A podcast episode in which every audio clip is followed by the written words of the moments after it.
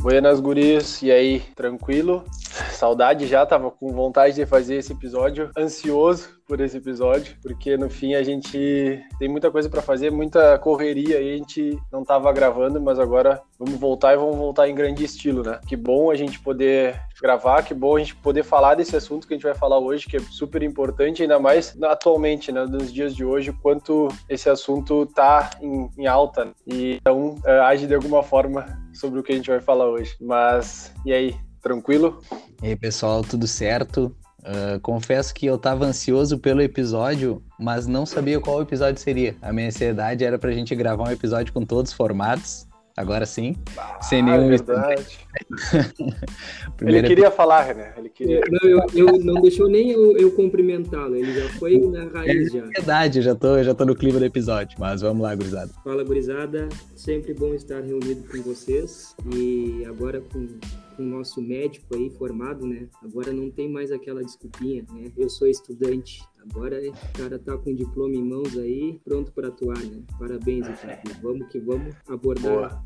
Tema de muita importância e que está em evidência. Né? Pegando o gancho, parabéns ao primeiro nosso médico, import... primeiro gancho do episódio, na volta, importante, né? Agora mais, mais um graduado e mais um na lida aí, né? Foi, foi intenso agora as últimas semanas, né? É, é, como é que é o curioso caso do, do, do formando que não para de comemorar. Mas enfim, uh, Andriele, eu vou pedir que tu te apresente e muito obrigado já pela tua disponibilidade, por estar aqui presente, por falar de um assunto tão importante. Sinta-se à vontade, estamos aí para poder colaborar e trocar ideias e conhecimentos. Então, tá bem. Em primeiro lugar, eu gostaria de agradecer né, o convite. Né? Eu gosto muito de falar sobre esse tema, então nem pensei duas vezes, né, quando recebi o convite para estar aqui. Bom, então, eu me chamo Andriele, né, eu sou psicóloga formada desde 2017.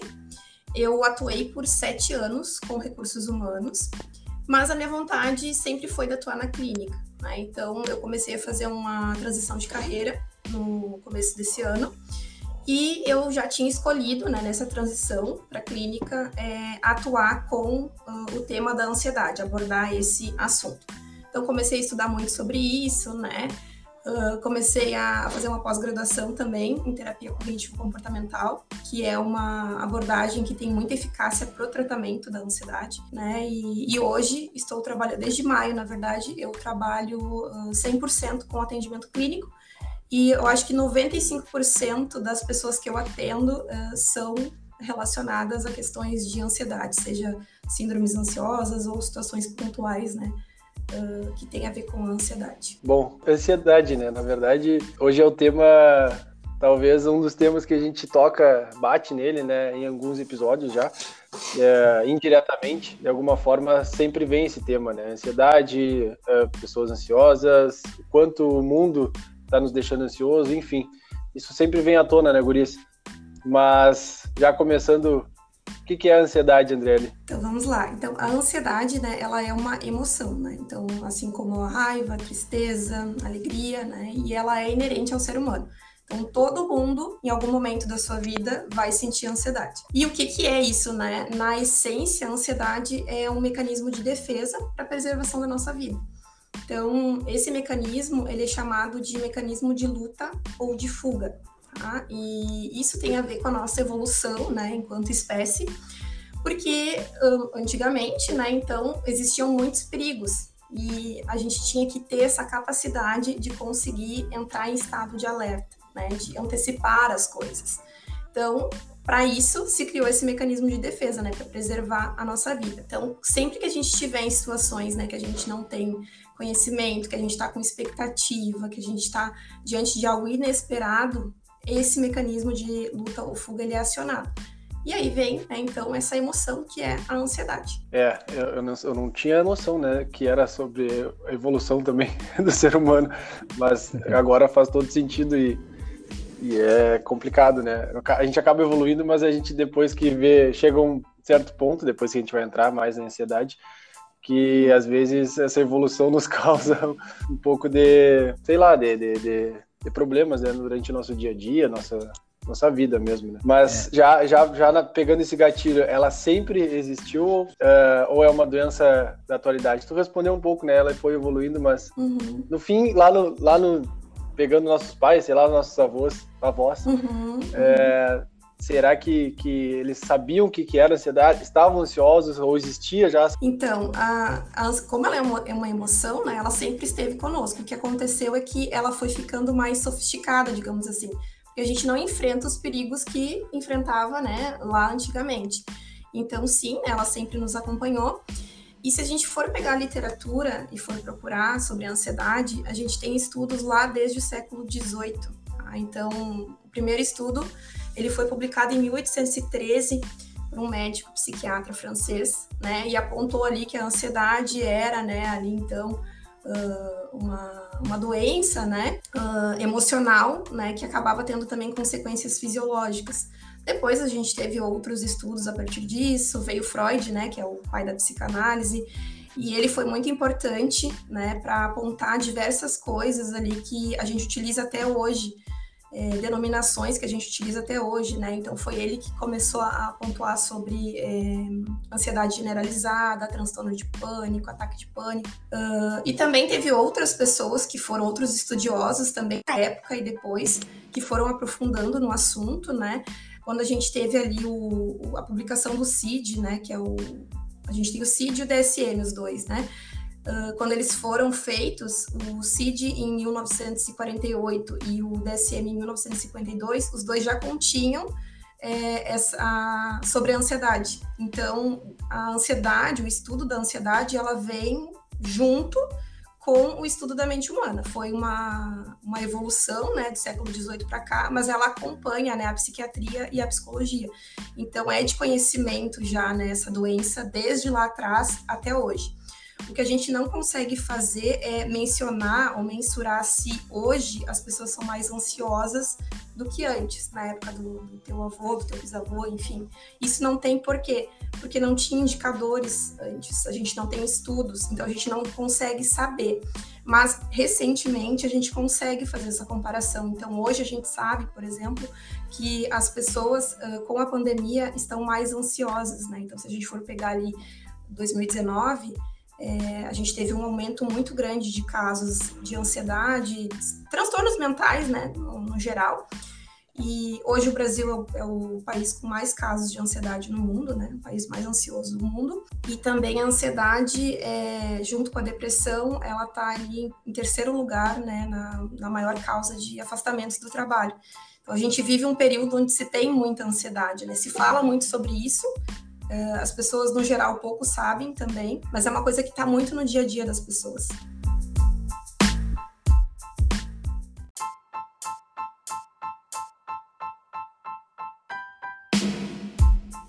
Posso, posso só embasar teu, a tua fala? É, segundo a, a nossa Organização Mundial da Saúde, em 2019, 18,6 milhões de brasileiros, ou, ou seja, quase 10% da população conviviam com transtorno que é com a ansiedade, no caso, né? Uhum. Que foi o maior número de pessoas com a doença em um país no mundo. Hoje já deve estar mais, né? Tá.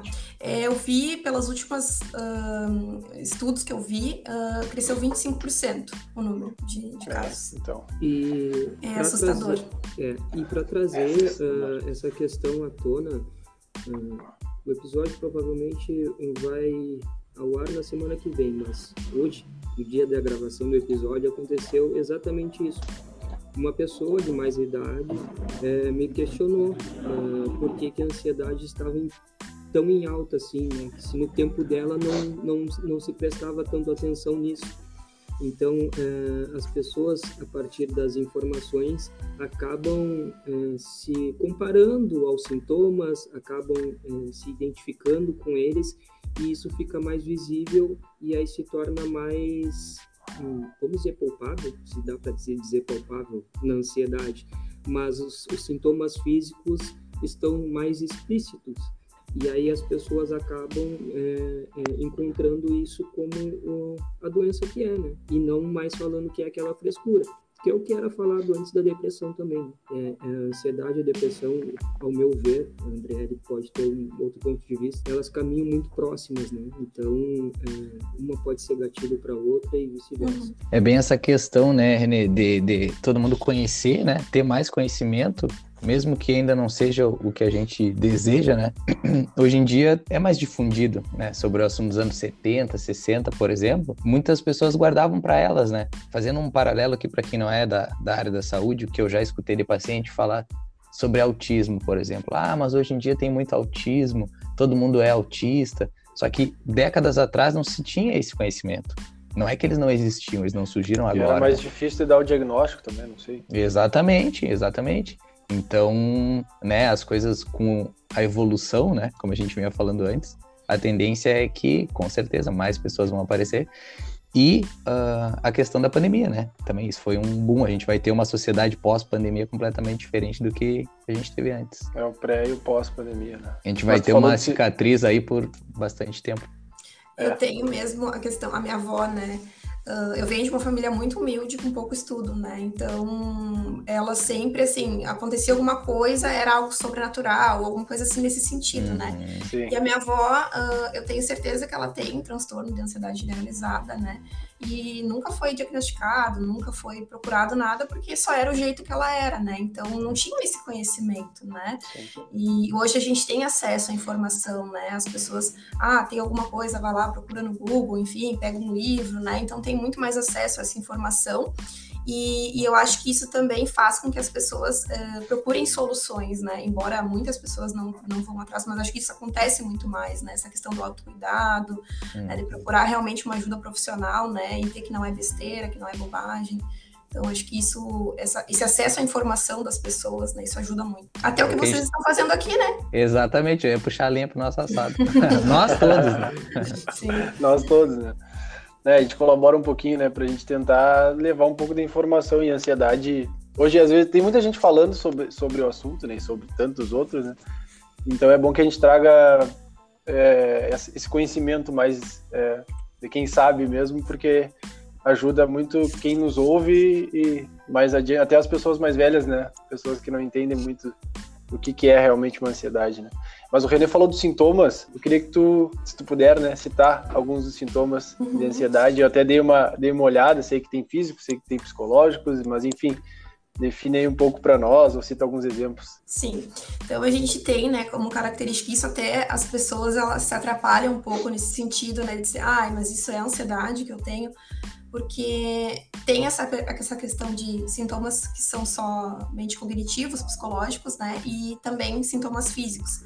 Num transtorno de ansiedade generalizada, por exemplo, ele não, não se caracteriza por sintomas físicos. Pode até ter, mas não é, não é o que geralmente acontece, né? Então, assim, dentro da ansiedade, a gente pode ter, né, a questão da preocupação excessiva, inquietação, dificuldade de concentração, cansaço fácil, né? A pessoa tá sempre cansada, não tem energia irritabilidade né, excessiva, aquele pavio curto, tensão muscular, né, então muita tensão muscular, é, alteração do sono, né? Então a pessoa pode ter dificuldade para dormir ou de se manter dormindo, ou até mesmo uh, já chegar na fase crônica, né? Que é a questão de não dormir mesmo, da insônia. Uh, e aí os sintomas físicos, né? Que são a, que as pessoas costumam é, olhar mais, né? E, e, entender, porque é mais fácil, né? De, de, de ver que aí são vários, né? Pode ser dor de barriga, sensação de sufocamento, eh, tremer, né? tremedeira, sudorese, tontura, náusea,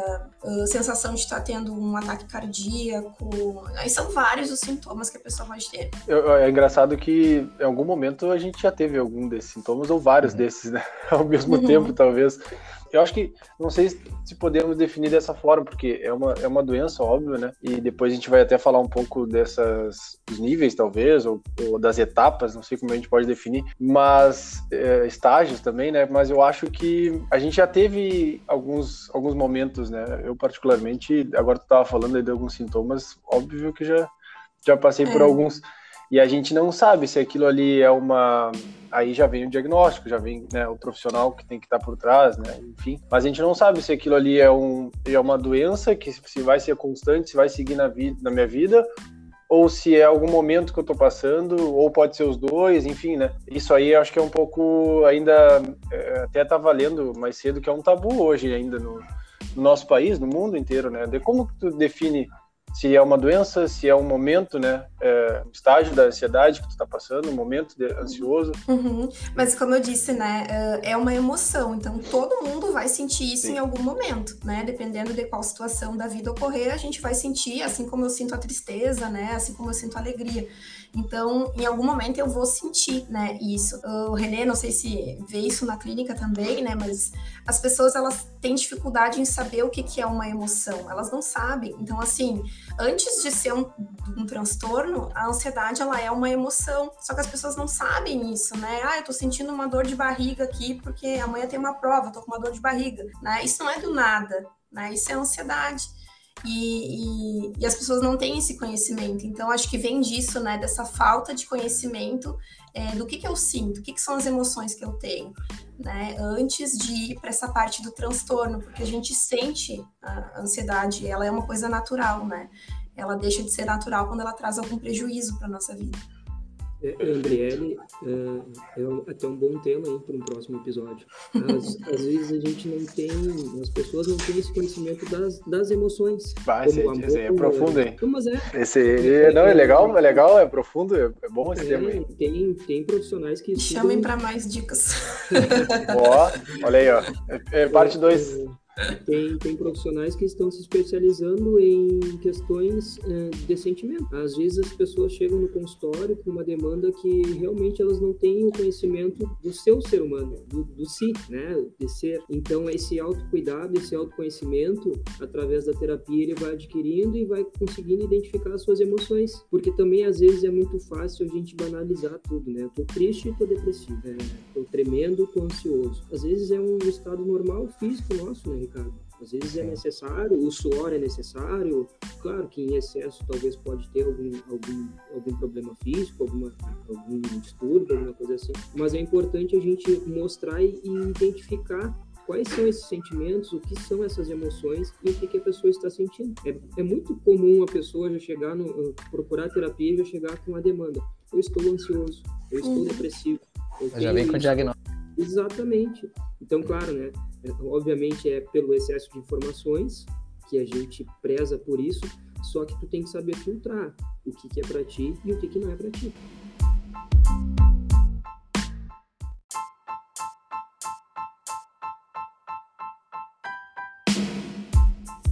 Eu, eu, só queria complementar o que o René disse é, dessa questão das emoções, né? O que, que acontece? Como é uma emoção que a gente classificou como sendo negativa, mas na verdade ela não é negativa, a gente não quer lidar com isso, né? Porque o nosso cérebro, ele é espertinho, né? Ele só quer aquilo que nos dá prazer. Então, assim, a ansiedade me causa um desconforto. Não quero lidar com isso. O medo me dá desconforto. Não quero lidar com isso. A tristeza, né? É, a tristeza dá o um vazio na gente. Não quero lidar com isso. Só que a emoção, ela tem um propósito, ela serve para nos dizer alguma coisa. Ah, eu tô sentindo tristeza, um vazio, o que, que isso quer me dizer? Né? Eu tô entediado, o que, que isso quer me dizer? Bom, talvez as coisas que tu tá fazendo não estão te trazendo esse, essa emoção positiva que tu espera. Vai fazer alguma coisa, né? É isso que a emoção quer te dizer, né? Ah, eu tô sentindo medo, é para me preservar né? Tem alguma situação ali, algo vai te colocar em perigo. É por isso, né, que servem as emoções. E a gente não tem esse, esse conhecimento, né? A gente tem aqui porque o uh, porque a gente estudou isso, né? Mas eu não tinha esse conhecimento antes também, né? Eu lidava com as coisas conforme ia acontecendo, do meu jeito, né? E fui ter conhecimento sobre isso quando eu fui para a faculdade. Né, e depois fazer terapia, enfim, é, e as pessoas não, não têm esse conhecimento, né, então isso faz diferença, né, para como lidar, né? Ter essa inteligência emocional, como lidar, né, com as emoções. Eu posso trazer só um exemplo rapidinho. A questão da, da, da, ansiedade, como eu utilizo ela bastante para os atletas da psicologia do esporte, a ansiedade é uma aliada para uma alta performance. O momento que aquele atleta consegue dominar a questão de ansiedade, ele vai ter um melhor rendimento, porque ele tem que ter essa ansiedade pré-competição, pré-jogo, mas não em, em, em excesso. Né? Então a gente tem que saber controlar ela para ela ser aliada ao invés de ser vilã. Eu posso trazer um exemplo pessoal. Quando praticava judô, na minha primeira competição, eu cheguei lá, tomei um pau e não conseguia me mexer, mas eu não sabia o porquê. Depois de quase 20 anos aí eu fui descobrir que eu estava ansioso, que eu estava com medo, que eu estava tremendo e era uma primeira competição. Então, tudo isso a gente vai trabalhando dentro da, da clínica, né? Para a gente reconhecer mesmo quem nós somos de verdade. E sabendo dominar essa ansiedade, ela é uma grande aliada para o alto rendimento. Mas aí é uma outra questão, né? Não é mais patológica, é para rendimento esportivo mesmo. É, vocês já pegaram é, um pouco da, da, próxima pergunta desse surgimento, né? Como que a ansiedade acaba surgindo, né? Eu não sei, eu, eu, eu vejo que, que, que é um, pode ser várias coisas, como vocês já comentaram, né? Pode ser do passado, pode ser aquele tu querer, as coisas nem aconteceram, mas tu já tá prevendo elas ou ansioso por aquilo que, que vai acontecer, mas tu nem sabe se aquilo realmente vai chegar a acontecer, sabe? Ou algum problema do teu dia a dia, problema em casa, pessoal, profissional, enfim, o que for, né? É, eu acho que aí surge, né? Aí são, como tu disse, são emoções que acabam surgindo durante o dia, são medos, são frustrações, são alegrias também. Às vezes a gente fica em excesso ali, né? Extrema alegria que no fim uh, a gente vai fazer alguma coisa, sabe que vai fazer aquilo, fica ansioso por chegar aquele momento, né? Então eu não sei se se esse seria o real surgimento ou seria alguma coisa mais de, ligada aos neurotransmissores, alguma coisa de dopamina, quando tu, tu desenvolve aquela vontade e, e, a ansiedade já vem junto. Não sei se tá ligado também, tá? Posso estar falando bobagem, mas se quiserem complementar, ver como uhum. surge. Sim, como que surge, né? Como eu falei, a gente tem então esse mecanismo de luta ou fuga. Então, diante de uma situação, que pode ser qualquer situação, ele vai ser acionado. A gente tem ali uma, um, um sistema, né, que se chama sistema nervoso simpático. Nesse sistema nervoso simpático fica uh, o sistema nervoso uh, autônomo, que cuida das funções corporais do dia a dia, né? Coisas que a gente faz no dia a dia, né? E que a gente não fica pensando sobre isso, né? São, é, são estímulos bem é, rápidos, né? Que a gente tem. Eu não fico pensando que eu tenho que caminhar, eu vou lá e caminho, né? Então, é isso. Esse uh, mecanismo, então, ele, ele faz com que esse sistema libere no nosso corpo hormônios, então, que é a adrenalina, a noradrenalina e a epinefrina, ou norepinefrina. Esses hormônios, né, vão fazer com que o nosso corpo, então, ele aumente, né, a, os batimentos cardíacos, que ele altere o, o, o, ritmo da respiração, né, ele faz mais sangue para os nossos uh, músculos, enfim, o nosso metabolismo ele fica todo acelerado, né, porque a gente tem que lutar, né, ou fugir.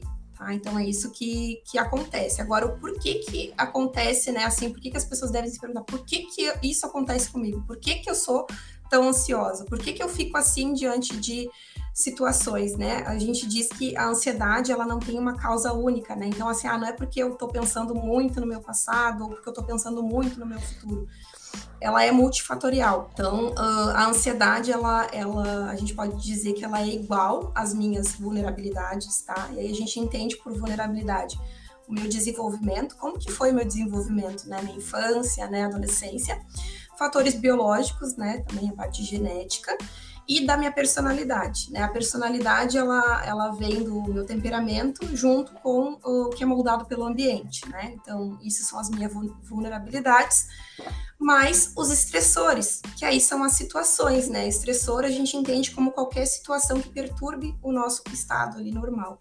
Né? Então, podem ser N situações, o Renê trouxe uma agora, né? Da questão, ah, a primeira vez que eu fui lutar, isso foi um estressor para ele. Pode ser que para outra pessoa não tenha sido né?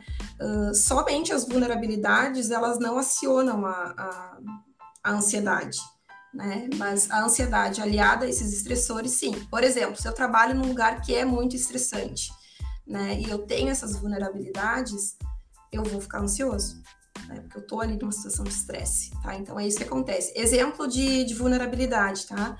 Fui criado por pais ansiosos eles serviram de modelo de comportamento. Eu sou ansiosa, que esse é o jeito que eu aprendi a ser.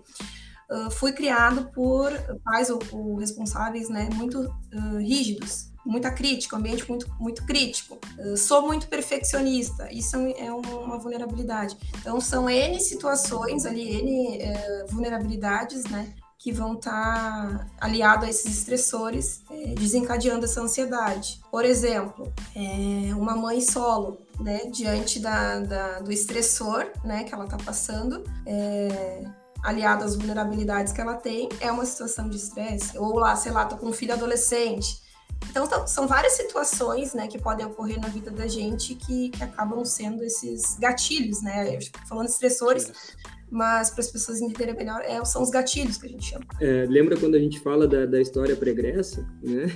Tudo me influencia, né? Uhum. Sim. Ele queria uma resposta rápida para acabar com a ansiedade, mas ele não teve. Não deu. Não tive.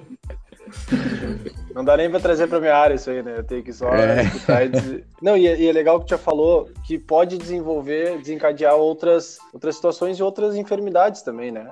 E essa é, o, é a próxima pergunta, se realmente isso desencadeia, né? Se desenvolve outras enfermidades, né? Se a ansiedade ajuda, ou essas síndromes, ou esses momentos de ansiedade pode desencadear ou né, influenciar Sim. negativamente Uhum, sim. É, o que, que acontece, né? Como uh, a gente vai estar, tá, o nosso corpo então está secretando esses hormônios e a gente tem uma descarga de energia muito grande no momento de uma ansiedade, para onde que vai isso? Para algum lugar ele tem que ir, né? Porque assim, eu tô numa situação de luta ou fuga na minha cabeça. Eu não tô numa situação real de perigo, né? Então eu não vou lutar ou fugir, né? O que que o meu corpo vai fazer com isso? Então, o corpo vai, de uma forma até inteligente, né? Um, colocar esses hormônios em algum órgão. Ah, eu tô ansioso, tem gente que é assim, eu tô ansioso, tô cheio de espinha. Por quê? Né? Porque uh, essa energia foi para a pele, que é um órgão, né? Então, sim, né? Uh, a, a ansiedade, as síndromes ansiosas, elas são, ela é uma doença psicossomática, né? Ela somatiza no corpo, tá? Então as pessoas é comum as pessoas terem úlcera, gastrite, colite, hum, dores musculares, cefaleia e inúmeras coisas. E vão, isso vai também é, se tornando, pode se tornar uma doença crônica, tá? Então a gente pode ir de uma úlcera para coisas mais graves, né? De uma gastrite para coisas mais graves. Né? Então, por isso que é importante, não é bobagem, né? Não é assim, ah, não, é só uma crise, é só. Com certeza, tu te sentiu. Agora vocês podem até reparar, tá? Tá no momento de tensão, de ansiedade, repara como é que vai estar teu corpo no outro dia, né? Aí eu ia comentar isso, eu ia comentar isso, ó, já, já trazendo um pouco para minha área. No fim, uh, a própria alimentação, né? Tu acaba te alimentando mal por estar ansioso ou por. Ah, tem uma prova, tu come de tudo, no outro dia tu tá sei lá, aí tu dorme mal, tu tá mal dormido, tu tá mal do estômago, tu tá uh, ainda ansioso, mal consegue fazer aquela prova direito, porque no fim tudo isso que desencadeou um momento de ansiedade, né, que tu não conseguiu te preparar, que tu não conseguiu te organizar, enfim, o que foi, acaba que tudo influencia, né? Daí eu já puxando para alimentação, né, mas, mas no fim é uma coisa que se conecta a outra se, se, se, né, se a gente deixar que aconteça, se a gente não tratar aí acontece tudo isso. Sim, e também, por exemplo, tem o âmbito psicológico, né? A gente pode evoluir para uma depressão, por exemplo, né? Então, é, isso da alimentação também, né? Porque eu percebo, eu também tenho isso, né? Tô, tô querendo comer alguma coisa, uma bobagem, eu sei que eu tô mais ansiosa. Eu tinha um podcast aqui para gravar ontem, eu queria comer lanche, mas eu não comi, mas eu tava ansiosa querendo, né? Então, é, isso está muito ligado, né? E todas as coisas que a gente faz, que nem, ah, eu vou, quero comer, é sempre no, no intuito de não sentir ansiedade, ela é desagradável. Então, eu vou comer algo que vai me dar prazer, né? Vou fugir disso que eu tô sentindo. Então, é sempre nesse sentido, né? Que as coisas acontecem. É o prazer imediato, né, André? Uhum. Que, e eu vou, vou jogar a bola agora pro Ricardo. Hum. Esses sintomas físicos, provavelmente tu vê muito uh, nos hospitais, e, e muitos podem ser decorrentes da própria ansiedade, né? não só algum hematoma físico, alguma agressão, alguma coisa assim. Mas a pessoa chega lá e fala pra ti, bah, apareceu essa mancha no meu corpo do nada. A Como própria a obesidade, sempre... né? Só pra também entrar nessa, nessa Sim, nessa é, é, Envolve multifatorial também, como a André disse, né? A obesidade em si, mas com certeza muito relacionado. Sim. E como eu sempre falo pro, pros guris, a gente, infelizmente no Brasil, a gente faz a medicina já no... Não é uma medicina preventiva, né? A gente tá no fim da linha, assim, as pessoas levam os problemas pra gente quando eles já estão uh, estabelecidos, digamos assim, né? Então, a nossa missão aqui ainda é, além de informar, né, tentar ensinar algumas coisas que, que as pessoas procurem, talvez, o tratamento mais cedo, né, para chegar com, com uma margem, assim, não chegar já no limite, né, ou enfim, com todos os outros problemas, porque na vocês psicólogos sabem muito mais que eu, né? Mas a questão mental, para ela me parece sempre muito multifatorial, né? Muitas coisas envolvidas. Não vai chegar alguém lá só com ansiedade, só com depressão, ou, né? Sempre tem tem um histórico por trás que que demanda tempo e conhecimento, né? Então, eu acho que, que esse é o caminho.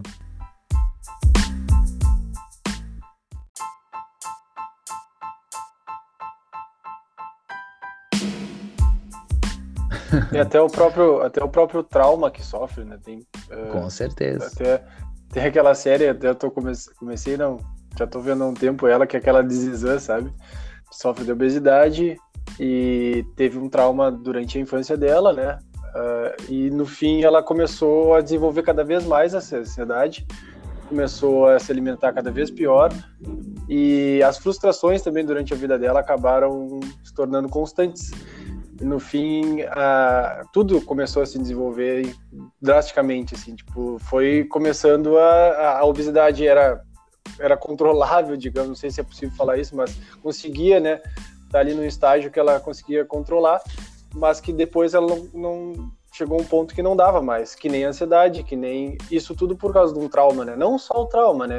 Durante as coisas, durante o contexto da vida foi se desenvolvendo, mas que eu acho que vai de encontro com o que vocês falaram, né? O que o André falou, o que tu falou, Ricardo, eu acho que é, é mais ou menos nesse sentido. Sim, imagina como a questão da ansiedade, tu viver todos os dias como se tu tivesse em luta ou fuga, né? não tem como o, organismo aguentar isso, né? Uma pessoa que não dorme, durante o sono a gente se reorganiza, né? Então, por isso que é tão importante a terapia e procurar o, um tratamento, porque senão, é como o André falou, vai se refletir no, no corpo, né? No externo, assim, digamos. É, e é importante isso que vocês falaram, né? Porque a ansiedade, ela, ela é uma consequência, né? Então, as pessoas, elas querem tratar a ansiedade, mas quando elas vão para te terapia, né? Elas descobrem que não, mas essa ansiedade não é do nada, ela não tá surgindo aqui do nada, tem uma causa, né? E é isso que a gente acaba vendo, né, na, na terapia. E, e, as pessoas também nos procuram quando as coisas já estão bem é, graves, assim. É difícil, eu até já tive, eu tenho pacientes que é, fazem terapia por autoconhecimento, mas é muito maior o número de pessoas que procura porque realmente está insuportável. É, a ansiedade, ela é uma, uma emoção muito perturbadora, né? Uhum. E, e ela também é difícil de detectar porque ela tem N sintomas que a pessoa pode ter. E aí ela sempre ela vai ir num, num, num médico primeiro é, para ver o sintoma físico, mesmo que isso seja consequência né, de algo emocional, mas ela vai lá para tratar né, aquilo ali porque vai tomar uma, medicação, enfim, né? Uh, e em último caso, muitas vezes são os, os, médicos que encaminham, né? Eu recebo muito pessoas que, que é o médico que está encaminhando porque aquilo ali não é algo físico, né? Eu, Exato. Eu, já vi na clínica assim, ah, a pessoa tá com pressão alta, mas ela não é hipertensa. Mas ela tá com pressão alta porque nas crises de ansiedade ela, ela acaba tendo, né, esse, esse pico aí da, da pressão.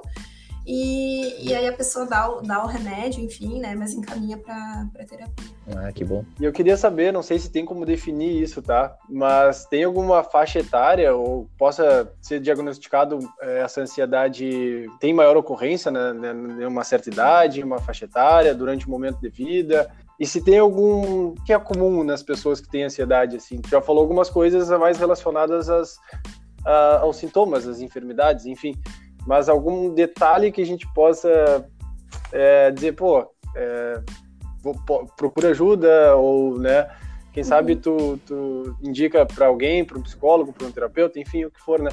Mas tem como fazer isso? Bom, uh, respondendo a tua primeira pergunta, né? Então, é, não tem, tá? Uma faixa etária que eu possa dizer, não, aqui se é assim, começa a partir de tal idade, porque a ansiedade, ela afeta criança, adolescente e adulto.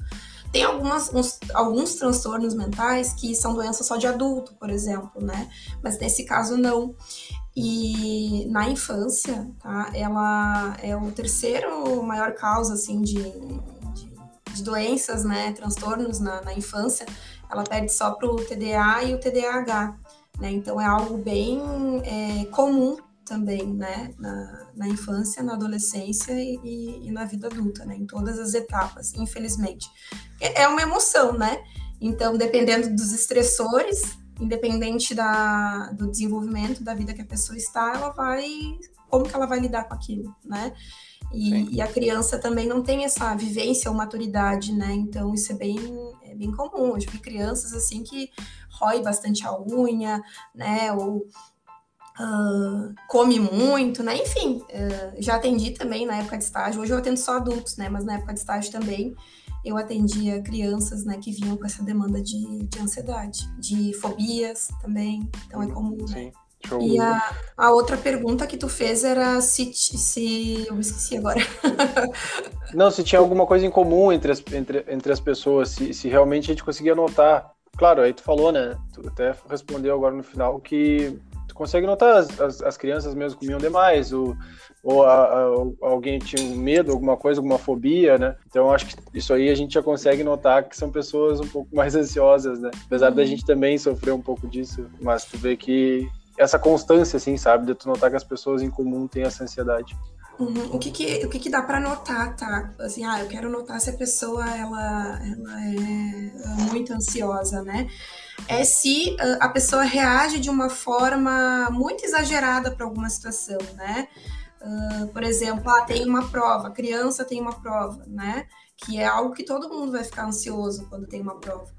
É, ah, mas aí a criança começa a chorar muito ou não dorme, né? Enfim, então sempre ver quais que são os comportamentos que essa que essa criança, que esse adolescente tem frente às situações, né? Ah, come, tá comendo muito, come muito, né? Isso não é algo que é vem da ansiedade natural, né? Então essas pequenas detalhes que a gente pode notar, ah, a pessoa é muito preocupada ou ah, tá sempre irritado, né? Coisas que tiram a pessoa ali da, do que seria um estado normal, né? A gente consegue notar, né? Quando a pessoa é, muitas vezes a gente normaliza como se fosse. Isso é uma coisa que eu vejo muito na, na clínica. A pessoa acha que aquilo é da personalidade dela. Ah, eu sou assim. É, até a síndrome da Gabriela, eu mesmo dizer, eu nasci assim, sou sempre assim, assim né? E, e, não, né? Não é. Né? Não é algo que é, que é teu, é algo que uh, a gente vai. O que, que acontece, né? A ansiedade, ela vem então, né, de uma forma de pensamento distorcida que a gente tem sobre as coisas, como a gente interpreta as coisas. E isso vem lá do nosso desenvolvimento, né? Quando a gente passou por alguma situação na vida, frente às nossas vulnerabilidades, e a gente reagiu de alguma maneira aquilo ali, fez sentido naquele momento, a gente vai começar a passar para as outras etapas da vida de uma forma automática. Só que isso começa a trazer sofrimento para gente. Por exemplo, é, é uma criança que está num ambiente onde ela tem que fazer tudo sozinha, ela tem que ser muito independente, né?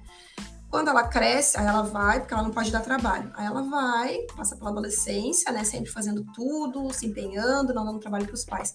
Quando ela chega na vida adulta, que ela tem que trabalhar, tem que estudar, tem que pagar as contas, várias coisas, e ela fica sobrecarregada e não consegue pedir ajuda, isso vai trazer ansiedade para ela. Então ela interpreta, né, que ela não pode pedir ajuda porque ela tem que fazer as coisas sozinha. Né? Então isso são as vulnerabilidades aliado às coisas que ela tem que fazer né, que são os estressores, ela vai ter essa ansiedade. Então a gente pode perceber muito pelo comportamento da pessoa. Ela sempre vai ter o comportamento de uh, evitação, né? Não quero sentir aquilo, quero me sentir bem né? Ou ela vai ter um comportamento exagerado frente às situações, né? Então dá para perceber pelo comportamento da pessoa. Não sei se isso é claro para vocês. Tá. Uhum. Muito claro. René, tu iria falar alguma coisa? Cara, uh, e a Andrea deve fazer a mesma coisa. Infelizmente, às vezes a gente percebe e, e começa a observar os nossos filhos e começa a identificar algumas coisinhas, né? Por mais que a gente tente ter um olhar só de pai e de mãe, às vezes algum olhar é, mais profissional a gente visualiza nos filhos. A Maria às vezes ela tem algumas alguns gestos e, e que podem ser uh, algo mais levado para ansiedade assim. Por exemplo, quando ela chega perto de pessoas que ela não conhece, ela começa a pôr a mão na boca. Esse não é um comportamento normal dela. Ou quando ela está muito tímida, quando ela não está se sentindo à vontade em algum lugar, ela bota a mão na boca não rói a unha, mas ela fala com a mão na boca, ela, ela uma vez ela já me relatou que estava se sentindo ansiosa, aí tu imagina, uma criança de 4 anos. Só que, obviamente, isso ela escuta dos adultos, né? E reproduz o que ela escutou. Mas, é, não sei se acontece contigo, André, mas infelizmente, às vezes a gente fica olhando algumas atitudes dos nossos filhos assim e, e fica pensando, será? Né? será que está tá, tá desencadeando uma ansiedade, alguma coisa assim mais né, patológica? Infelizmente, eu, eu não gostaria de ter esse olhar, né? Mas acontece, involuntário. É, a gente acaba tendo, assim, eu não tenho isso, tá? Porque uh, nesse contexto que tu explicou, porque o Manuel, uh, ele, ele pode ou não ser uma criança atípica, tá? Então, eu estou ainda em processo de avaliação com ele, ele faz terapia, enfim. Então, ele não tem um comportamento que seria o normal, digamos assim, para a idade dele, né? Então, ele tem esse gente está em processo né, de avaliação, já faz tempo, desde o ano passado. Mas eu acompanho, sim, desde que ele nasceu, eu percebo as coisas e acho que justamente esse olhar, né, de ter, de ter essa formação me ajudou para isso, né, e para sempre estar tá atenta a essas coisas, essas fases do desenvolvimento. E eu acho que sim, a gente percebe muito. E, e, as pessoas, em geral, elas não conseguem ver isso. Muitas vezes elas falam, ah, mas a minha mãe é assim, eu não queria ser assim. Ah, eu sou parecida com meu pai, eu não queria ser assim. Porque a gente vai repetindo, né? E, e, a ansiedade, ela tem um ciclo. E a gente repete isso e a gente vai passando. Enquanto a pessoa não conseguir ressignificar as coisas, né? Ela não conseguiu que, entender o que, que é que tá acontecendo, por que que tá acontecendo, ela não consegue mudar, né? Uh, eu costumo falar isso para os meus pacientes, né? Quando a gente entende o que, que a pessoa tá, tá pensando, a gente entende as atitudes dela.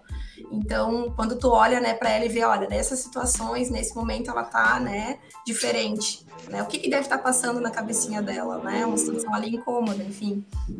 Então, acho que isso nos ajuda, de certa maneira, a olhar, né, assim, com, de uma forma mais subjetiva para as coisas, né?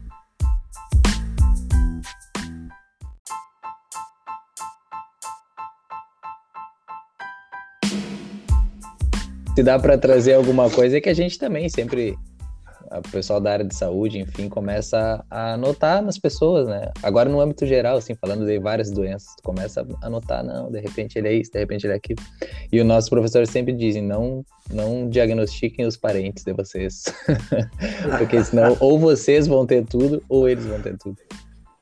Levando pro lado mais cômico, né? É, levando ah, pro lado cômico.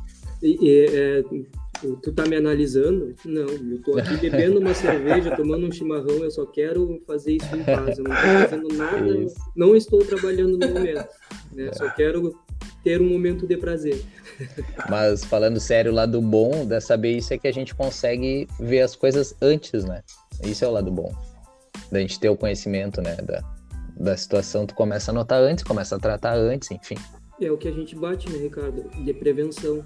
Exato, exatamente. E tu falou, André, ali, tu falou, acho que no início da tua, da tua fala, da, da última pergunta, sobre ansiedade natural, né? Qual é a diferença de ansiedade natural, ansiedade patológica? Uhum. A ansiedade, né, natural, é o que eu falei, já acho que expliquei algumas vezes, né? É esse mecanismo de defesa acionado em situações onde a gente precisa Passar por algo que a gente não sabe o que, que é, situação de expectativa, né?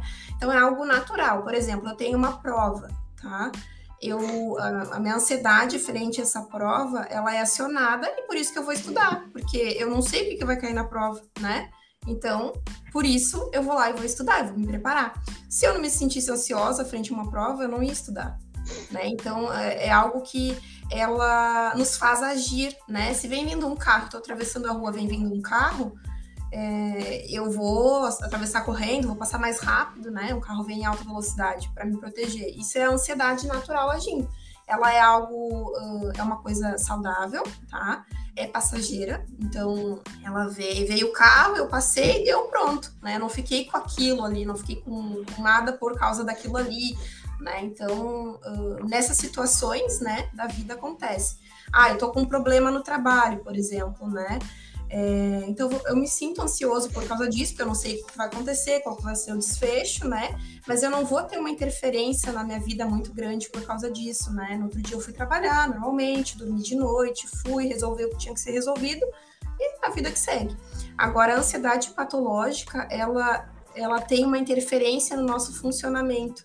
Né? Então, quando eu deixo de reagir de uma forma é, natural frente às coisas, né? Quando o, meu estresse ele é exagerado frente às situações, a gente chama de ansiedade patológica. Aí eu tenho uma prova amanhã, aí a pessoa tá com, ficou com dor de barriga, não dormiu de noite e no outro dia não foi fazer. né? Isso é, essa é a diferença, né, basicamente, entre a ansiedade natural e a patológica. Ah, eu fiquei ansiosa para fazer o podcast. Eu poderia ter mandado de última hora uma mensagem para vocês dizer que eu não ia vir fazer, né? Uhum, Frente a essa ansiedade. Poderia, poderia. Né? Então, senti um desconforto que, não, que a gente não gosta de sentir, mas, né, quando Faz enfrentei, parte. passou. Uhum, isso aí. Então, essa é a diferença. Mas é, eu, eu já chamo de outra coisa, aquele friozinho na barriga que, que é bom, né? que vale Ai, a pena.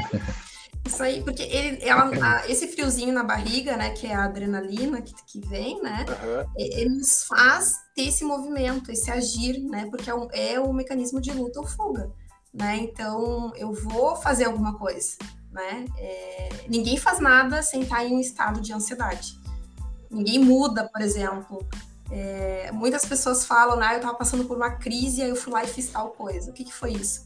Foi ansiedade né? Então, é, essa é a diferença. Então a gente pode, pode dizer que tem diferentes níveis e etapas e estágios de ansiedade.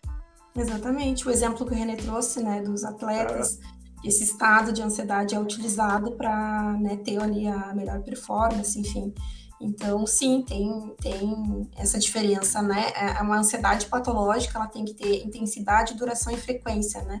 Para ter essa, essa esse impacto né, negativo na vida da pessoa, que a ansiedade natural não vai ter. A pessoa ali treinou, tá ansioso, tem que se preparar, né? Imagina, o, o atleta não fica ansioso, não se prepara, vai lá e faz e, e não consegue né, o resultado esperado porque não se preparou para isso. Então, uma pessoa com uma ansiedade eh, patológica, ela não vai nem ir, ela não vai nem sair de casa, ela não vai nem se inscrever para ser um atleta porque ela já não vai conseguir. Né? Então, quando impede, quando uh, também dá prejuízo para a pessoa no relacionamento, por exemplo, uma pessoa que uh, o namorado, o marido lá, demora cinco minutos a mais para chegar e a pessoa faz um, um baita do estadalhaço, assim, uma briga, não sei o quê, porque ela ficou ansiosa e isso trouxe um prejuízo, vai trazer uma discussão, vai trazer uma briga. Então, ela a ansiedade patológica ela traz prejuízos para a pessoa. É, perfeito. Eu, eu, já ia pegar esse gancho, então, dos impactos, né? Mas tu falou alguns. Eu, eu acho que responde a outra pergunta já que eu ia te fazer, né? Que no fim, hoje em dia, né? No Brasil é o país, eu acho que pode até me corrigir, que é, que é o país mais ansioso do mundo, né? Uhum. E no mundo tá tendo tudo, todo esse imediatismo, né? Toda essa eh, a gente quer tudo para logo, a gente fica quando não é tudo para logo, quando a gente não fica pensando no futuro, a gente fica se lamentando pelo passado. Uh, a gente quer ter muito dinheiro, a gente quer ter o melhor carro, a gente quer ter a melhor profissão, é tudo a gente quer, aí vai começa a desencadear tristezas, medos, frustrações, enfim, né? E tu falou um pouco desses impactos, eu não sei se se isso aí é, se pode evoluir para síndromes, como tu já comentou também, mas se pode realmente desencadear isso, o que, que isso tudo influencia? Se realmente influencia se a gente nos deixar levar, assim, se a gente não tiver um acompanhamento, digamos. Uhum, sim, todos, todos os exemplos que tu deu, eles são estressores, né? Então, eles vão ser, sim, né, ali o que aliado às nossas vulnerabilidades vão causar essa, essa ansiedade. Só que tudo vai depender disso, né, dessa intensidade, frequência e duração do que eu vou sentir. Então, dentro das síndromes ansiosas tem vários tipos, né? Por exemplo, um transtorno de ansiedade generalizado, que é caracterizado pelos sintomas mais uh, cognitivos e psicológicos, a pessoa tem que ter ali por vários dias, durante vários meses, é, dificuldade para dormir, irritabilidade, dificuldade de concentração, pavio curto, enfim, algumas coisas nesse sentido, né? A preocupação excessiva, né? Então tá sempre preocupado, tá sempre nervoso. Outras, né? A gente tem outras, como por exemplo um ataque de pânico, que é diferente, são coisas diferentes, né? Então a gente tem, só pode fazer essa avaliação saber, não, isso aqui não é, isso aqui não é, por um profissional, né? Então, um psiquiatra ou psicólogo que vai fazer essa avaliação e vai te dizer, não, isso aqui é algo uh, natural, tu tá passando por um momento de ansiedade, porque tem esse, esse estressor, tem isso, isso acontecendo, né? Enfim, ou não, realmente, né? É, tu tem esses sintomas, o teu diagnóstico é esse, né? Então tem essa, essa diferença, né? E sim, pode evoluir, né, de um momento ansioso para alguma síndrome, para alguma outra, para um transtorno. Eu acho que tudo está ligado primeiro ao nosso contexto, né? Tu falou né, da intensidade, da frequência, tudo isso, né? Mas eu, eu, eu levo muito ao, ao, ao, contexto que a gente vive, ao ambiente que a gente vive, sabe? Tanto pessoal quanto profissional. É, isso é, para mim, né, particularmente influencia bastante. No fim, a, a gente saber lidar com o nosso ambiente, com o nosso dia a dia ali, de uma forma claro, claro, tem válvulas de escape, né, que a gente pode ter ali, né? Posso eu citar algumas que eu agora já não estou fazendo mais, mas que eu tava, que eu fazia para eu ia para yoga, é, eu às vezes tentava meditar ou ler um livro, ou ia para academia, uh, ou tentava me organizar, sabe, planejar meu dia, ou me alimentar um pouco melhor, porque quando eu me alimentava um pouco mal, eu já ficava, eu, eu via que sofria alguma coisa, algum não, não ansiedade, mas isso me estressava, assim, sabe? Eu, ah, tô me alimentando mal, quer dizer que vou seguir dessa forma, nesse contexto. E, e eu não sei se isso também influencia, né? Mas para mim, essas válvulas de escape me ajudam a voltar, sabe? Bom, agora tô um pouco, tô menos ansioso do que eu estava antes quando eu consegui aplicar isso na minha vida. Não sei se tu pode falar um pouco sobre. Uhum, sim, com certeza ajuda, né? É, qualquer pessoa para ter saúde mental, ela tem que ter é, a, a, não só a parte mental, né, psicológica, mas também outras coisas, né, como atividades físicas, alimentação, né, uma alimentação saudável. Eu tenho que ter também atividades que gerem prazer, né? Então eu não posso ter só uma rotina, por exemplo. Eu tenho que encaixar alguma coisa que vai me gerar prazer no dia, né? Então Família, são... lazer Exatamente. Amigos. É um, um, conjunto né, de, de, coisas que vão levar né, a, a diminuir essa ansiedade. Só que uh, a diferença tá, uh, da ansiedade natural para patológica é que a pessoa ela não consegue fazer, por exemplo, ela não vai conseguir fazer um yoga. Porque o nível de ansiedade é tão intenso que ela está sentindo que ela não consegue, ela não vai conseguir se concentrar, ela tem dificuldade de concentração. Então aí é que tá a diferença, né? É, a pessoa precisa de um processo de terapia, e eu, claro, eu uso essa abordagem cognitivo comportamental, o René também, né? Então, é, outras linhas utilizam outras formas, né? Mas o, o, que a gente fala é o pensamento, né? Vai influenciar, uh, vai ter uma emoção e a emoção vai ter um comportamento. Então, a gente tem que agir nessas três esferas, né? Não adianta, por exemplo, eu só fazer terapia e, e, o meu comportamento, né, eu não ter nada que eu vou fazer que vai é, ser bom para mim, pro meu corpo, é tudo um, é, tá tudo interligado, né? Então sim, é, é, bom ter esses, essas válvulas de escape, né? A gente precisa disso, é, mas depende muito do nível, né? A gente tem também o que a gente chama de atenção plena, que é, são exercícios que a gente faz né? Porque a, questão, a pessoa ansiosa, ela não está no momento presente, ela não está no aqui e agora. Ela está sempre ou no momento do futuro ou presa ao passado, em alguma coisa do passado. Por exemplo, tu vai lavar uma louça, tu não tem ansiedade. Tu vai lavar louça, tu vai pensar em coisas ali, tá tudo bem. A pessoa ansiosa, ela vai lavar louça, ela já vai começar a pensar em mil coisas. Ah, eu tô pensando no futuro, isso vai dar errado, eu vou fazer isso vai dar errado, e ela já começa a se sentir mal com aquilo ou ela tá muito bem quando vê tá pensando numa coisa passada, quando já tá chorando. Então tem essa diferença, né?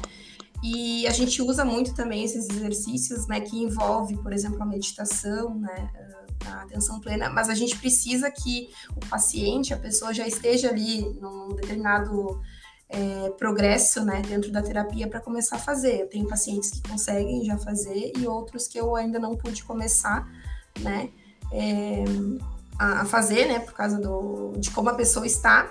E tem pessoas também que a gente consegue junto construir ali uma mudança da rotina da pessoa e outras que ainda não, né? Mas é um, é um conjunto de coisas, assim, não tem como, ah, vou só fazer terapia e só fazer terapia vai ser um milagre né? O, ah, vou só tomar o medicamento que o psiquiatra me, me receitou e, e, pronto, né? Não, é um conjunto de coisas. Às vezes vai ser a terapia aliada à medicação, mais essas atividades que eu vou incluir na minha rotina, seja um esporte, seja ler um livro, seja caminhar, enfim, seja sair com os amigos.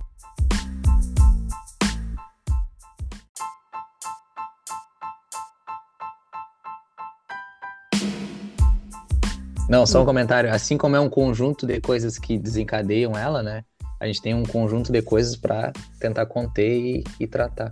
Uhum, sim. perfeito, Guriz. É, é, a gente já falou em outros episódios, né? Mas sempre vale a pena repetir. Uh, o esporte, ele é comprovado que ele reduz os sintomas de ansiedade e depressão. Uh, mas, como a Andriele trouxe da questão da atenção plena, nos pacientes ansiosos, É, é, muitos costumam usar as técnicas já numa crise de ansiedade. Como que não vai funcionar?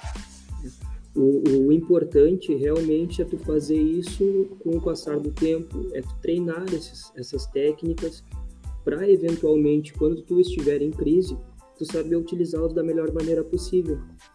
Muitas vezes as pessoas já chegam, ah, me ensina uma técnica aí para reduzir o meu, meu, nível de ansiedade. Olha, a gente tem que treinar primeiro, né, para ver se vai reduzir o teu nível de ansiedade para tu poder aplicar. Ah, eu fiz, eu fiz, eu estava em crise e não funcionou nada. A gente não, não consegue fazer milagre, né? A gente não tem esse poder. Tudo uh, no nosso cérebro é treinável né? assim como as técnicas de respiração que reduzem a ansiedade. Então, é, olha, esse episódio tá, tá muito bom.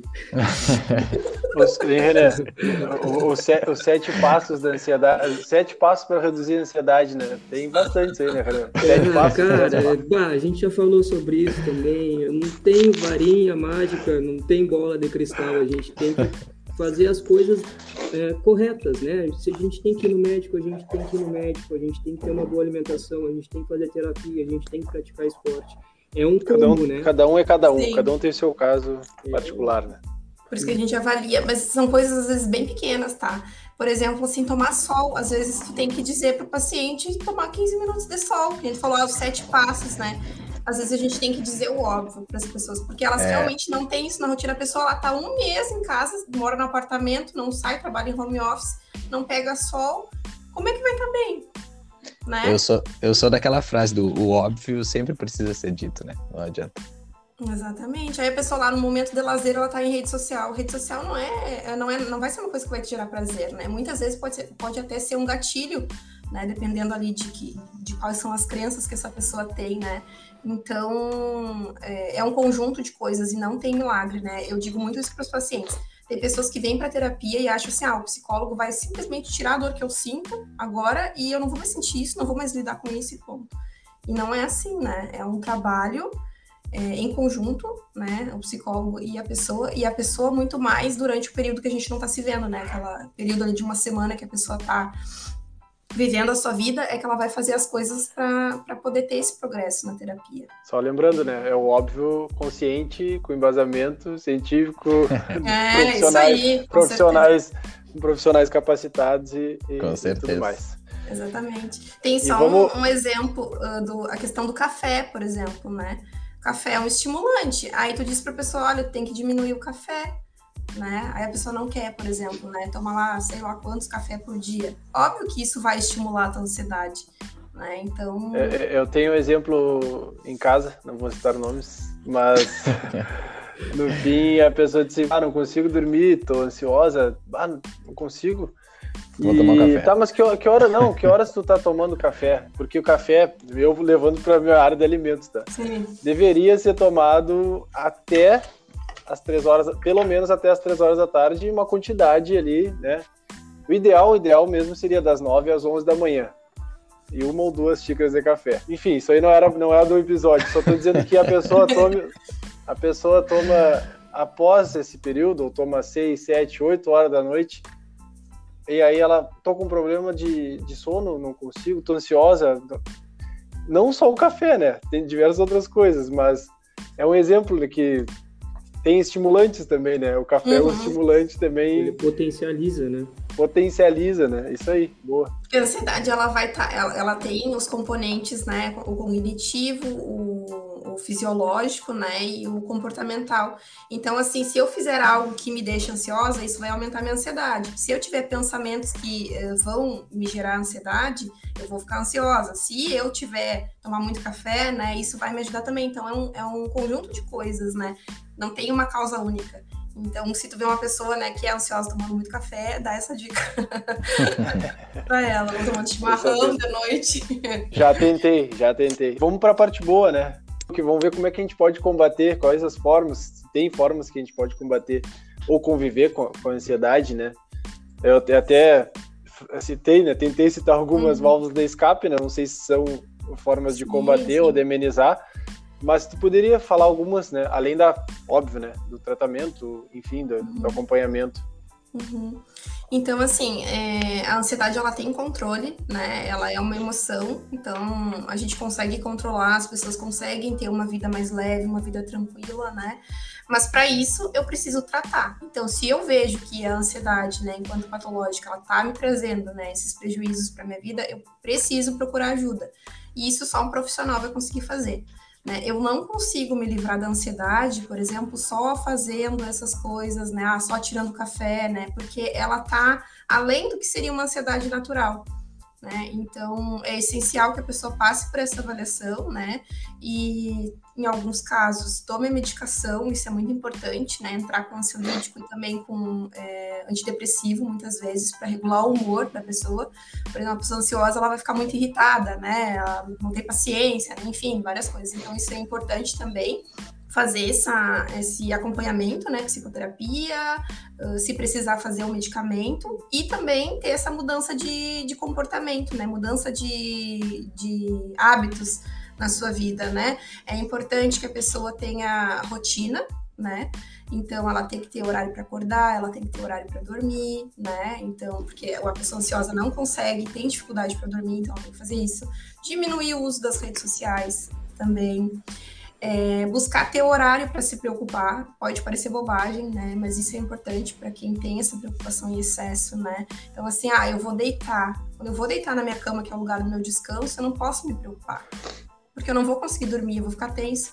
Então, ter esse horário da preocupação, né? Isso é, é importante também. Fazer atividade física, né? Então, eu vou ter que fazer, colocar na minha rotina coisas que vão me auxiliar, né? Uh, essa questão que eu falei do café, né, que é um estimulante, por exemplo, para o sono, né? A gente tem um hormônio ali que é liberado, né? Que a partir das duas horas da tarde, nosso corpo começa a liberar esse hormônio para a gente relaxar, acalmar. E a pessoa ansiosa, ela tá liberando os hormônios opostos, né? Então eu tenho que ter uma higiene do sono. Eu não posso ficar até tarde é, tomando café, fazendo atividades que vão me deixar é, estimuladas durante a noite. Por exemplo, ah, eu faço academia de noite, mas sou ansiosa, não consigo dormir depois. Bom, então troca, né? É, para do dia, enfim. Então, tem coisas que a gente consegue fazer para controlar essa ansiedade, mas no primeiro momento é a psicoterapia e medicação.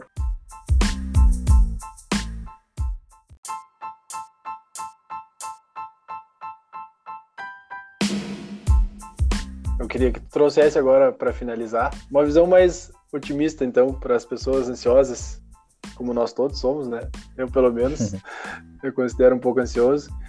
E se tu puder, né, deixar uma mensagem então para essas pessoas. Uhum. Eu queria dizer para as pessoas que é, elas não estão sozinhas, né? Que a ansiedade é possível de controlar. Eu sou uma ex-ansiosa e através desses processos que eu falei, né, eu consigo ter uma relação saudável com a ansiedade. Então isso é possível, né? Não acha que é bobagem, não acha que é falta de Deus, não acha que é preguiça né? É algo que tem solução, né? Então procura ajuda. Tem muitos profissionais aí que vão poder auxiliar, né? Que estão dispostos a isso. Então, o mais importante é isso, né? Não, não acha que é besteira, né? Não vive sofrendo. Ninguém merece viver sofrendo, né? Ter uma vida mais leve, mais tranquila é possível. Seria isso. Perfeito, show, show. show de bola. Vou até anotar a frase aqui pro post, Thiago. Boa, Jair. Vai, agora tu veio bem, hein?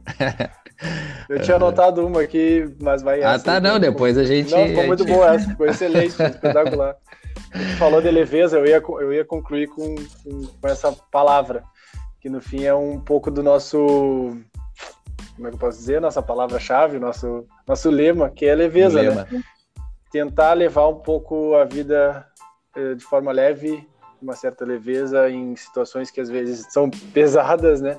Que a gente consiga achar válvulas de escape, achar pessoas que nos, tra tragam mais leveza, ambientes mais leves. Eu acho que isso aí também vai ajudar bastante, né? Mas é isso, bah, curti bastante, não sei, curtiu? Gostasse? Uhum, adorei, foi muito bom. muito legal. Eu posso que dizer bom, que eu aprendi bom. bastante? Cara, Podemos, hoje né? tu pode, porque hoje, hoje eu aprendi bastante também. Coisa boa. Esse é o objetivo. Cara, muito, muito, obrigado bom, pela muito... presença. Valeu. Ah, eu que Muito agradeço pelo convite, né? E agora vou ficar ansiosa esperando sair o episódio. É uma ansiedade boa. pressãozinha- Uma pressãozinha no editor aí. É. Sem pressão, sem pressão, que eu fico ansioso para fazer. Ah, mas muito bom, obrigado mesmo pela, primeiro pela tua disponibilidade, por tudo isso que tu nos trouxe, tá? Foi muito, muito bom, assim.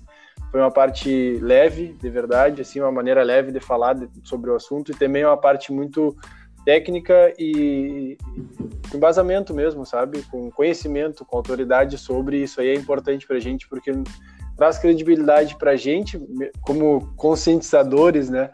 É, e leva para os nossos ouvintes uma, um assunto tão importante, relevante, que, que com certeza faz toda a diferença se a gente souber e for atrás disso um pouco mais, né? Então, te agradeço mais uma vez. Estamos disponíveis para o que tu precisar aí, parcerias, reposte, coisas, e, e nos mande materiais, porque a gente gosta muito sobre o assunto, sobre a cidade ou sobre outras coisas, porque isso é importante também, vai ajudar a gente. Obrigado, Ai, de verdade. Que bom, só queria agradecer também o Renê em especial, né? O Renê, a gente era muito próximo na faculdade, né? O Renê ficava comigo na parada do ônibus de noite. Descia até lá o final das sete, ficava esperando meu ônibus chegar, a gente conversava muito. Então, tô muito feliz, Renê, em ver que tu tá bem, né? Que tu tá aí também fazendo o que tu gosta e agradeço muito ter lembrado de mim nesse É. momento, tá? Que aula, né, Guris? Que aula. Muito bom. Que Show, aula. show Eu de bola. sabia que ia dar bom, mas eu não imaginava que seria tão bom assim. Olha, Coisa aí. boa saber que, que, que tá dando tudo certo, né? Que as coisas estão correndo no seu caminho normal. E que coisa boa, que coisa boa. Parabéns. Foi muito bom mesmo. Obrigada. Então. Show. Beijo, pessoal. Tchau, tchau. Então, valeu, Guris, valeu, Andriele. Até a próxima. Vamos que vamos.